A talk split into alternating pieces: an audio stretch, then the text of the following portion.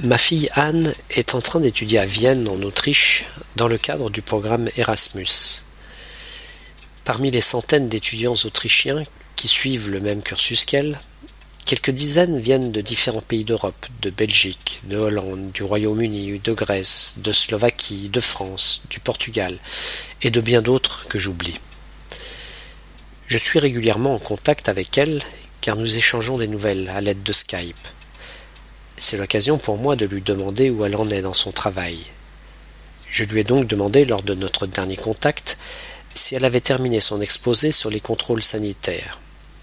J'ai eu droit pour toute réponse à un oui laconique, suivi de Au fait, hier nous sommes allés visiter le château de Sicile impératrice. C'était génial.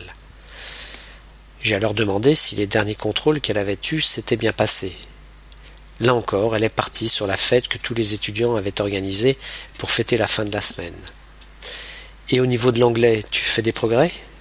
Oui, oui, je me débrouille super bien. Tu sais pas, mais le week-end prochain, nous allons visiter Bratislava. Je suis super excité. Ceux qui ont été confrontés à l'éducation d'adolescents savent que ceux-ci sont prompts à passer d'un sujet qui les dérange, ou en étude tes devoirs, à un autre sans aucun lien qui les intéresse ou ne les met pas en difficulté.